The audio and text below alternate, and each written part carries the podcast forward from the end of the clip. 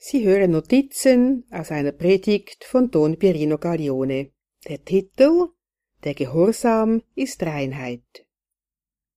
Im Gehorsam gebrauchen wir unseren Leib dem Plan Gottes gemäß. Der heilige Paulus mahnt, den Leib nicht durch die Sünde zu missbrauchen. In der Bibel im Neuen Testament lesen wir Hütet euch vor der Unzucht, jede andere Sünde, die der Mensch tut, bleibt außerhalb des Leibes. Wer aber Unzucht treibt, versündigt sich gegen den eigenen Leib. Oder wisst ihr nicht, dass euer Leib ein Tempel des Heiligen Geistes ist, der in euch wohnt und den ihr von Gott habt?